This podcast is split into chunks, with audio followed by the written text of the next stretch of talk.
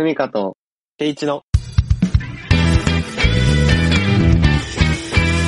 FMKG レディオ。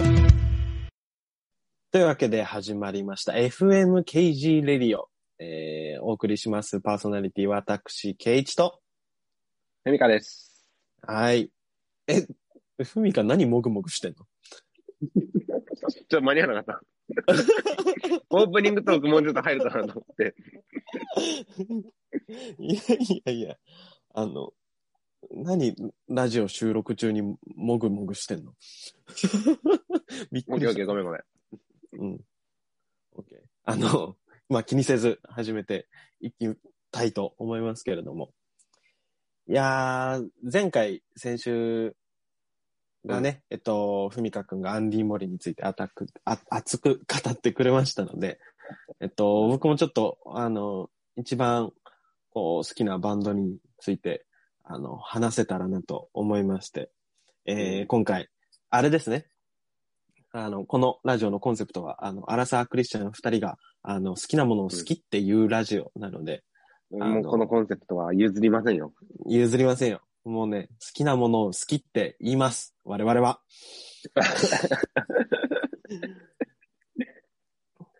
はい。というわけで、もう、えー今回皆さんにご紹介するバンドは、その名も、ザ・バックホーン。ああ。ねうーん。来たんですよ。モンスターバンド。ええもう、邦楽ロックの、うーん、伝説でもないしな。なんだろうな。中途半端なバンドです。その道は極めてるよね。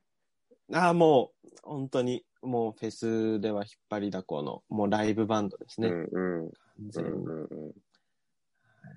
を、あの、こちらご紹介させていただいてね。あの、気になった人がいたら、ぜひ、あの、YouTube とか、あの、なんとかミュージックとかで、あの、聞いてほしいなと思っているんですけれども。うんえっと、ザ・バックホーンが1998年、えっと、音楽の専門学校で集まった、あ仲間で結成されたバンドでございます。で、えっと、1999年にインディーズデビュー。で、2001年にうんメジャーデビュー。うん。ほんで、えっと、初期メンバーのうち、えー一人ベースが、あのー入れ替わって、今のメンバーになってっていう感じで、えっと、ドラム、ベース、ギター、ボーカルの4人組バンドでございます。うん。うん。バックホーン。名前の理由はね、ふわふわしてるので、あの、なんか、あの、ウィキペディアでも見たらいいと思います。特に大した理由がない。まあ、響きですかね。バックホーン。バックホーンとか、バックホとか、えー、って呼ばれてる日本人の、えっと、うん。福島県生まれが、生まれが2人、で、茨城県が1人、岡山県が1人の、あの、うん。だから、あの、トークとか聞いてるともう大体、あの、福島なまりの、あの、そうそうそう。あのなまり方の人が、おそう、岡山の人しかいないから、岡山の人もね、あの、あっちのなまりに引っ張られてね、あの、みんな福島なまりになってる。そういう、えあーのバンドでございます。うん。そう。こちらのバンド、何から話していこうかな。まあ、俺がバックホーンと出会ったのは、そうだね。いつ出会った、うん。だって俺がケイチに出会った時にはもうケイチはバックホーンと出会ってたからね。でしょ？で我々が出会ったのが、2009年とか、2009 10年とか、それぐらい、うん。うん。そうなんですけど、えー、2007年ですね。2007年に僕は出会いました。うん。中学1年生の頃に、えー、あの、バックホーンが、あの、俺もともとあのガンダムが好きで、うーん。そう。ワールドブルあ、違う。コバルトブルーはね、なんかあの、ター。イアップはねね。うん。あ、そうそうそう、コバルトブルーはじゃなくて、あの、ワナっていう曲で、ガンダム00っていうのあーあのエンディングテーマやってて、こいい曲だよね。すごいいい曲、かっこいい曲で、でも、こう、世界観もあってみたいな曲で、で、それで、あの、なんか、オープニングはね、あの、ハイドがやってる、ラルク・アンシェールじゃない方のユニットで、まあでもハイドってね、音楽番組見てたら知ってるような人だから、うん。ただなんかう分かったんだけど、あのーエンディングが、要は、テレビとかで見たことない、知らない人だな、でもかっこいいなと思って、こう、当時はあの、サブスクとかもなかったので、そうだね。そう、んなので、こう、まあネットで調べて、あ、あこういうバンドなんだと思って、で、ツタヤ行って、うん。いや、ツタヤね。あの時代ツタヤだよね。あの頃はね、音楽はね、あの、買うか、レンタルするか、CD をね、うんそう。でしたので、あの、ツタヤに行って、バックホーン。まずはその主題歌が、あの、入ってるシングルから買って、で、そしたら、こう、その表題曲はもちろんかっこいいし、で、カップリングに入ってる曲もめちゃくちゃかっこよかったのね、そのシングルが。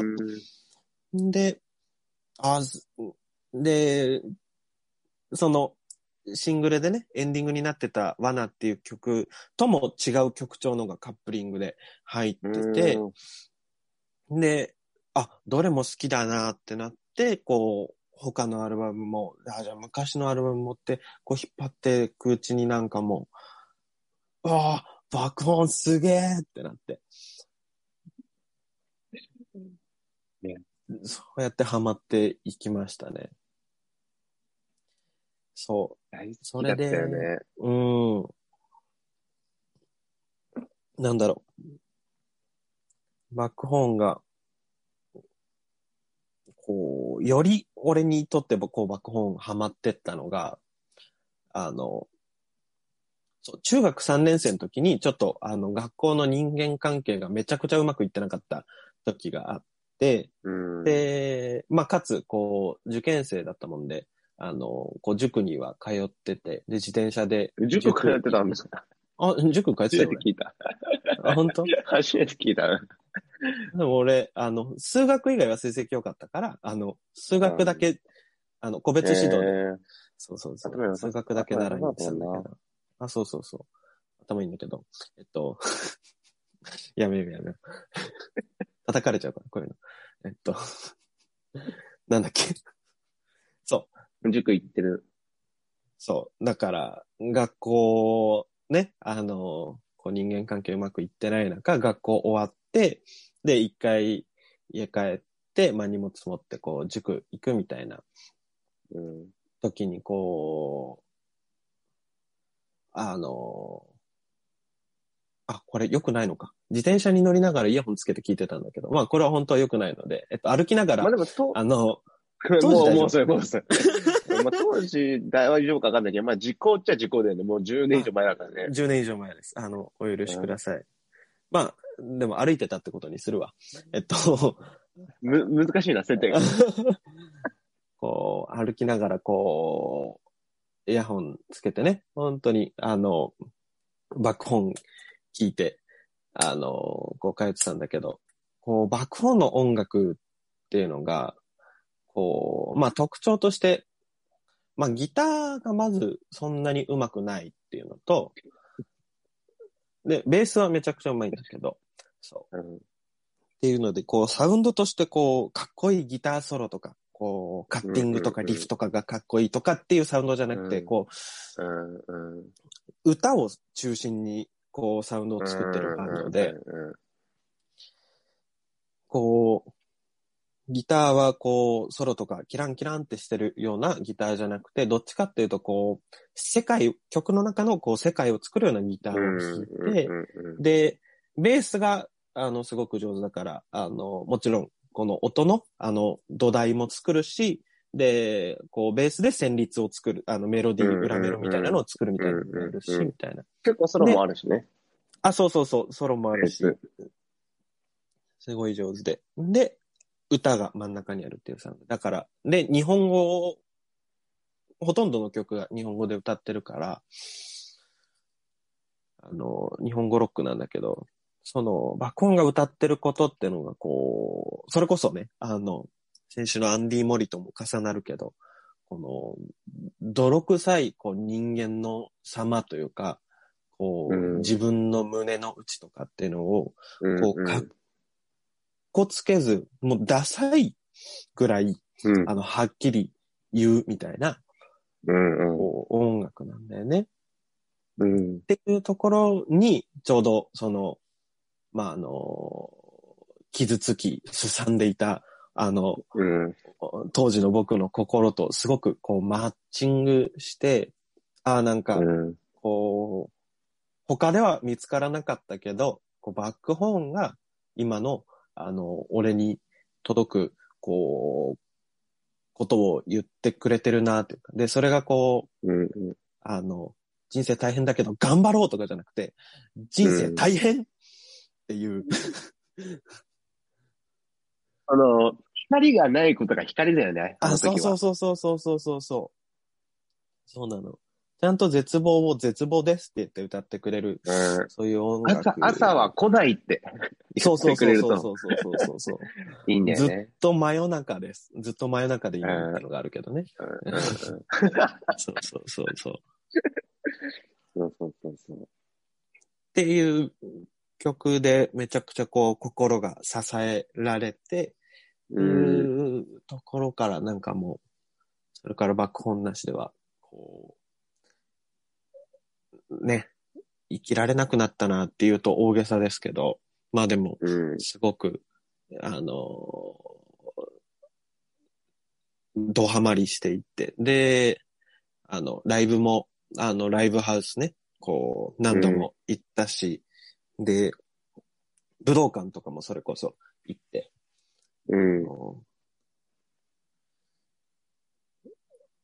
もう、同じ空間で、あの、全身でバックホーンの音楽を浴びながら、あの、幸せな時間ね、本当に。っていうぐらい、こう、どんどんとハマりしていきましたね。うん、いいよね。いいのよ。でバックホーンの、こう、せっかく、あの、こんなに、あんまり、なんだろう。なんだろう。有名な曲は有名だけど、多分、俺、うんうん。身近でこんなにバックホーンにハマってる人いないから、あの、人とバックホーンの話することがないのね。どうせ言っても伝わんないからと思って、うんあの、他にちゃんと共通言語になりそうな、あの、バンドの、バンドとか音楽の話しかしないから、そうそうそう。だからせっかくなのでいろいろ 話させてもらうんだけど、うんうん。もう言っちゃってください。も言っちゃいますよ。これ、こんなに話すことないよ。バックホーンの何がいいって、あのーそう、さっき言ったみたいに、こう、自分が傷ついてる時に、こう、こう気持ちを代弁してくれたりとか、絶望だよなって言ってくれる、そういう曲もあるし、かと思ったら、こう、あの、めちゃくちゃ、あの、明るい、明るい曲も歌うし、で、その泥臭さを持ったまま、生きてこうぜって言ってくれる曲もある。う、うんうん。だから、本当に、なんだろう。で、サウンドも、あのー結構様々で、いろんな曲調とか、いろんな、あの、音楽としてのアプローチ、こう、をしてて、だから結構アルバムごとに全然、あの、違ってったりとか、うん。それこそ、こう、順を追っていくとすごく、あの、サウンドの変わり方、歌い方、ギターの、あの、プレイの変わり方みたいなのが、うん。すごく、あの、楽しめるバンドで、だから本当に飽きないし、で、あの、こう変化することを恐れないで、あの、挑戦していくし、で、変化していって、いや、昔の曲はやらないよ、じゃなくて、あの、ちゃんと、あの、昔の曲も、こう、愛して、あの、演奏してくれるっていう、だから、すごく、こう、人生のいろんなシーズンっていうかタイミングで、うん。こう、聴けるバンドだなと思ってて、うん。こう、人間もさ、あの、ポジティブな時もあれば、ネガティブな時もあるし、あの、こう、なんだろうね、めちゃくちゃ、こう、恋愛とか人間関係も充実しててっていう時もあれば、もう人なんか誰も信じないっていう時間があるみたいな。うん、うん。人間ってこう、多面的で多様性があって、ね。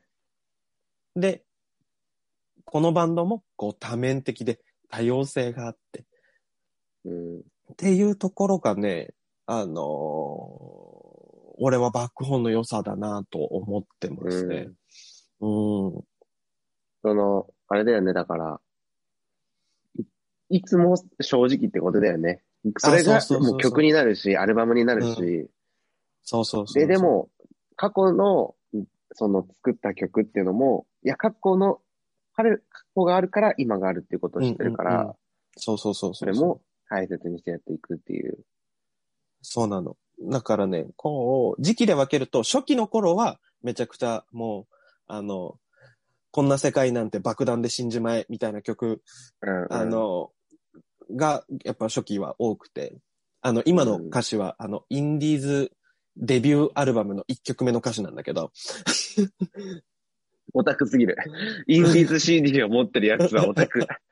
いやいや、ば、こんな世界なんて爆弾で死んじまえっていうのを1曲目に据えて、あの、この世界にデビューしたんだよ。バックホーンは。そういうバンドなの。っていうのから、あの、あの、いろいろしんどいことあるけど、今を生きようぜう、んみたいな、こう、曲が結構後半になると増えてくる。で、それはこう、うん20年歌ってきたこと、あるいは、あの、40年、あの、生きてきたことの、こう、全部を背負って、その瞬間瞬間で、こう、思ってることを、こう、歌詞にして、で、音楽にしてるっていうことと、あとね、やっぱ一個特徴としては、メンバー全員作詞するの。ああ、そうなんだ。うん。それ知らなかっ結構、あの、フロントマンが、それこそアンディ・モリだったら小山田さんとか、みたいな感じで、こう、一人の人が、こう、作詞作曲やってっていうことが多分バンドだと多いかなとは思うんだけど、うんもうメンバー全員が作詞作曲するんだよね。うーん。そう。だから、こう、歌詞もいろんな視点と、いろんな角度と、いろんなシーズンの、こう、曲が、歌詞があって、で、バックホーンもね、歌詞集出してるの。あ、お、そうなんだ。そうなの。はいだから、俺は、そりゃバックホーン好きだし、アンディ・モリも好きだなって、自分で思うんだけど。なるほどね。まあ、だから俺らは出会ったんだなっていうところあるけど。そうそういうこと、そういうこと。バックホーンもね、歌詞集を出してて、あの、それもね、あの、どうせ売れ残ってると思うので、本当にハマった人はぜひ買ってほしいなと思うんだけど。うん。そうね。だから、おすすめの、そうね、おすすめの一曲をちょっと知りたいわ。そうだね。おすすめの曲で言うと、それこそさっき名前出た、コバルトブルーなんかはこう、フェスとか行ったら、こう絶対、そうだね。もうめちゃめちゃ盛り上がるよね。うん、めちゃくちゃ盛り上がる。あの、日本の邦楽ロックが好きな人は絶対知ってるうん曲うんなので、あの、ぜひ知ってほしいし、あの、あと、さっき言ったワナっていう曲はガンダムの主題歌にもなっうんた曲だし、めちゃくちゃこうサウンドがすごいバックホーンらしいし、しかもそのガンダム00の世界ともこうすごくあのマッチしてて、あのうんすごくかっこいいので、あのね、聴いてほしいなと思うし、こうバラード、綺麗なバラードとかもやるんですよ。バラードだと、うんうん。あの、美しい名前っていう曲があって、これは、こう、あの、歌詞書いたギターの人の、まあ、友達が、あの、こう、事故だか病気だかなんだかで入院してて、で、ギタリストの人が、あの、その人の病室訪ねてったら、その、あの、こう、いろいろ、こう、何？管が繋がれて、こう、ベッドで寝たきりになっている、その友人と、そのお母さんがいて、で、その光景が、あの、すごく本当に美しい光景だなと思って書いたっていう歌詞なんだけうど、っ。ていう、そそういうのも書くのよ。あのー、なんだっけ、アンディ・モリもそうだったけどさ、うんあの、普通に友達の名前とか出てきたんだよね。あその、いわゆる大衆音楽じゃないよね、やっぱり。うん。彼らの経験した、それがもう音楽として出てくるっていう。そうそう。だから、全然こう、浮いた言葉に聞こえてこないっていうか、うん。こう、生きてきてるもの全部で、こう、歌って言葉にしてっていううん。のだから、そうそうそう。だから、あの、美しい名前は、こう、歌詞はちょっとラブソングっぽいんだけど、その曲ができた背景にはそういうところがあって、っていうのも含めた上で聞いてもらうと、あのね、より、こう、あ、なんだろう、ただの綺麗なバラードじゃないなっていうか、それこそ、うん。あの、こう、こう人間の生と死みたいなのを、こう、その人の視点でリアルに捉えてる、あの、あれなんだなと思う。っていうのと、っていうのが、まあ、あの、簡単におすすめできるところで、で、俺はね、やっぱ、こう、バンドとか音楽って、こう、アルバムで聴くのが好きで、こう、曲でピックアップするっていうよりも、うんうあのあと、シャッフルしちゃうとかっていうよりも、あの、アルバムで、あの、んうんうん。トラックナンバー1からトラックナンバー12まで上から順番にね。そうそうそうそう。っていうのが、こう一番好きな聴き方で、っていうのを踏まえて、おすすめするアルバムは、あ俺が一番好きなアルバムは、あの、ヘッドフォンチルドレン。でしょうね。でしょうね。絶対来ると思ったけどね。絶対そうね。絶対来ると思ったけどね。うん俺だって高校生の時、ケイチから借りたもん。そうだよね。そうそうそう。あ貸した貸した。これ、この1枚だけは聞いてくれって。あそうそうそうそう。これね、ヘッドフォンチルドレンっていうのが、さっき言ったコバルトブルーも入ってるアルバムなんだけど、これがね、うーん、ちゃんと聴きやすい曲もあるし、で、あの、ああ、なるほど、あの、人間のこの、なんだろう、人間としてうん、この腹の底をこういうふうに、あの、うん。歌ってるのね、みたいな曲もあるし、で、すごく綺麗なバラードもあるしっていうので、うんあの、聞いてほしい。あとね、これが、あ俺の、キズ、絆ソング好きだったよ。あ、絆ソングがね、美しいのよ。あ、これ、だから、ちゃんと、ちゃんと聞いてほしいから、ちゃんとおすすめするね、ヘッドフォンチルドレン。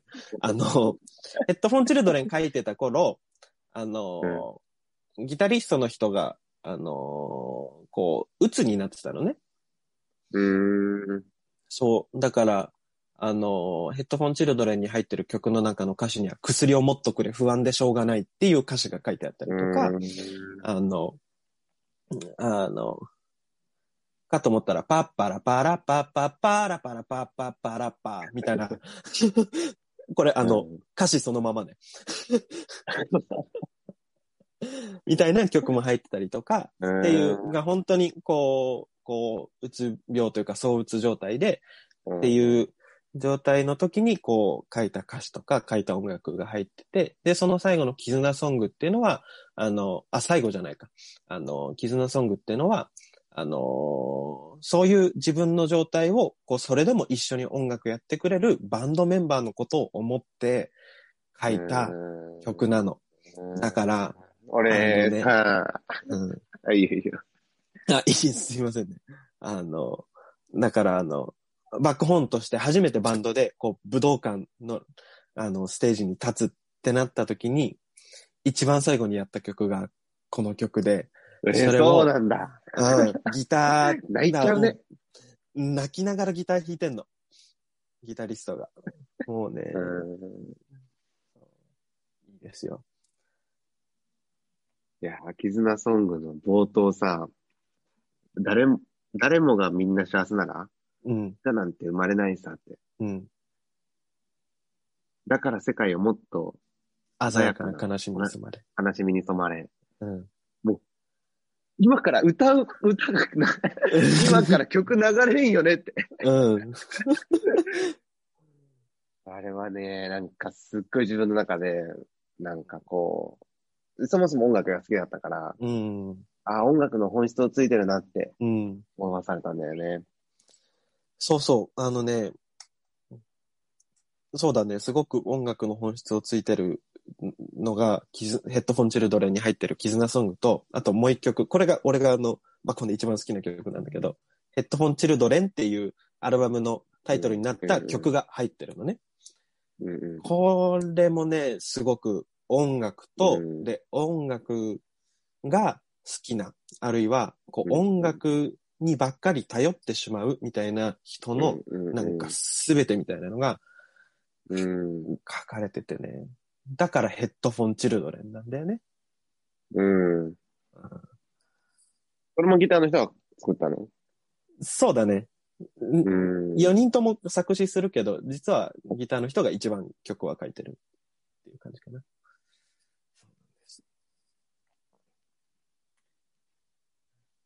で、ヘッドホンチルドレンが、まあ、バックホーンの、こう、初期、中期、後期で言うと、まあ、中期ぐらいのアルバムで、これ、あの、しっかりは話さないけど、後期で聴くなら、リブスコールと運命開花っていうアルバム。で、初期で聴くなら、人間プログラムってアルバム。これがね、うん。美しいので、ぜひ、うんあのヘッドホンチルドレン聞いて、よりハマりそうと思ったら、その順番でちょっと聞いてもらえたら。はい。ということで、あの、これ話しすぎましたけど。いやいやいやいや。いや、僕あの大学生の時ほら、あの、軽音サークル入ってて、うん。コバルトブルーやりましたから。ああ。え、うんどのパートでやったの？俺その時ギターだったよ。え、むずっ俺そう、超難しかったよ。うん。めっちゃむずい、ね。で、も、あの、ギターに二人いて、うん。あの、もう一個の人がそれ、あの、最初のイントロ弾いてくれてたよね。ああ。じゃあ、ジャカジャカ弾いてるだけか。スミカは。そうそうそう。いやーなんかいい、よね。うん、あのー最近、なんだっけな、読んだ本で、その若者は結局、その、自分の感情を表す言葉を知らないって、うん。ムカつくとか、神ってるとか、うん。あのー何ていうのもう、抽象化された言葉をただ繰り返してるから、自分の繊細な心の動きを言葉化できないと。うん。だから全部、なんだろう、2悲しいことも4悲しいことも、全部、なんか、つらで終わっちゃった時うに、ん。自分がどれだけ悲しんでるのか、どれだけ傷ついてるのかがわからないって。うん。まあ、それが結局、こう、精神がね、いつも不安な状態を作ってるんだっていうことうんが、そこの子には書いてあって。うん。だから、その自分のね、感情を表す言葉をもっと増やさなきゃいけないってうん。書いてて。でもなんかそれって教えてくれたの自分はね、あの音楽だったなと思うって。ん。本当にそあこのどうしようもない叫びってう。う、ん。そうやって言うんだって。うん。そういう状況の時の、なんだろう、言葉にならないこれって、うん。そんな風に表現できるんだってうん。思った時に、うん。なんか、ああ、自分って結構傷ついてたんだなとか、うん。ああ、結構俺って、なんだろう、腹の底うんから煮えくり返ってたんだなとか、うんなんかね、そういうのをこう、今になったらね、その時は、なんだろう、本当に好きで聞いてただけだったけど、今思えば、そういうところが結局は自分に共感して、表明してたんだなっていうのをうん。思うよね。もう全部それ。そう。だから、ねバックホーンが大事にしてる言葉に、うん。あの、共鳴っていうワードがあって、うーん。あの、要はこう、自分たちがまあ音楽を鳴らしてるし、自分たちが言いたいこと、歌いたいことを歌ってるんだけど、こう、それに、こう、もう、共鳴して、あの、くれるっていう、その、こう、共鳴するためにこう音楽を書くし、で、共鳴する空間としてこうライブをやっていくしうん。っていう、あうのん、共鳴っていう言葉。で、あの、ある意味、あの、そういう意味では、こう、一緒に共鳴してるっていう点では、こう、バンドも、あの、そこのライブに来てるファンの人たちも同じ音楽のリスナーなんだみたいな、こう、意味もありつつ、で、かつ、その、そそういう音楽を届けていくっていう、こう、作りと、作り手としての、うんこう、責任と思いも表しつつっていうのに、共鳴というワードを大事にしてるんだけども、そういうことですね。そう、だから誰も言えなかったこととか、誰も言葉にできなかったことを、やっぱミュージシャンたちは代弁してくれてるし。うん。うん。で、しかもまあまあなその音圧っていうのかな、で来るから、うん。なんだろう、その言葉だけじゃないっていうか、うん。そうそうそうそう世界が生まれて、うん。そうそうそう。だから怒りとか、悲しみとか喜びっていうのが、その、チームとして、ドンって出てくるから、うん、うん、そっちは本当にあとは乗っかるだけでいいっていう、うん、すごく音楽の大きな意味なんだろうなっていうのはうん、ね。だから、あれだよね。できることなら、というか、まあ、なんだろう、これは押し付けになっちゃうかもしれないから、押し付けにはしたくないし、一つの考え方だとは思うんだけど、うん、やっぱこう、自分の、こう、心をわしづかみしてくれるアーティスト一人が、うん。一人いるとね、うん。いいよね。いいよね。うん。あの、流行りの曲を常に、もうそれもすごくいいし、流行りの曲を僕もよく聞くけれど、うん、俺も流行り大好き。うん、あの、もうその芯っていうのかな、自分の、うん、芯をね、こう、ガッと掴んでくれてうるん、アーティストを一人見つけて、たくさん聞くと、自分を知れるんじゃないのかなってのは思いますよね。な、まあ、出会いだよね。出会えるといいなっていう感じだよね。さ探して見つかるもんでもないような気もするし。だね。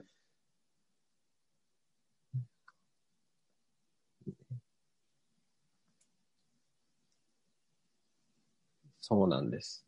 なので、あの、僕たちが出会った、あの、なんだ、心をわしづかみにしてくれた、あの、思春期の、あの、うんたらかんたら言葉にならない感情を言葉にして教えてくれた、えーうん。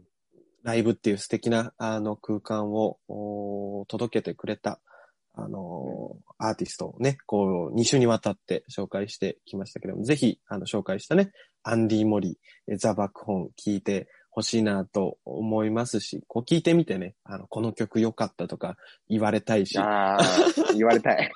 うん。うん。だし、まあ、あの、この2バンドに限らず、俺らね、あの、他にも、あの、うん。いろんな音楽好きで、で、いろんな音楽に心は静かみされてきたから、他の回でね、あの、別のアーティストとかも、こう、紹介して、好きっていうラジオを、あの、できたらいいなと思うけど、うん。あの、皆さんもそういう、こう、アーティスト、音楽と、こう、出会えると、あの、まあ、出会ってる方はぜひ大切にしてほしいし、まだ出会ってないよって方は、こう、いるといないとじゃ、こう、割と景色の色みたいなのがうん。変わってくるかなと思うので、ぜひ見つけてほしいなと、出会ってほしいなというふうに思いますね。はい。というわけで、そんな、えっと、番組への、え感想、メールアドレスが fmkgradio2021 アットマーク gmail.com、えー、ツイッターもやってます。アットマーク fmkgradio こちら、フォローとリプライとかよろしくお願いします。で、ラジオ、あの、ハッシュタグ fmkgradio でもぜひつぶやいていただけますと、あの、嬉しいなって思います。というところで、えー今週はじゃあ、この辺でパーソナリティ務めましたのは、ケイチと、ふみかでした。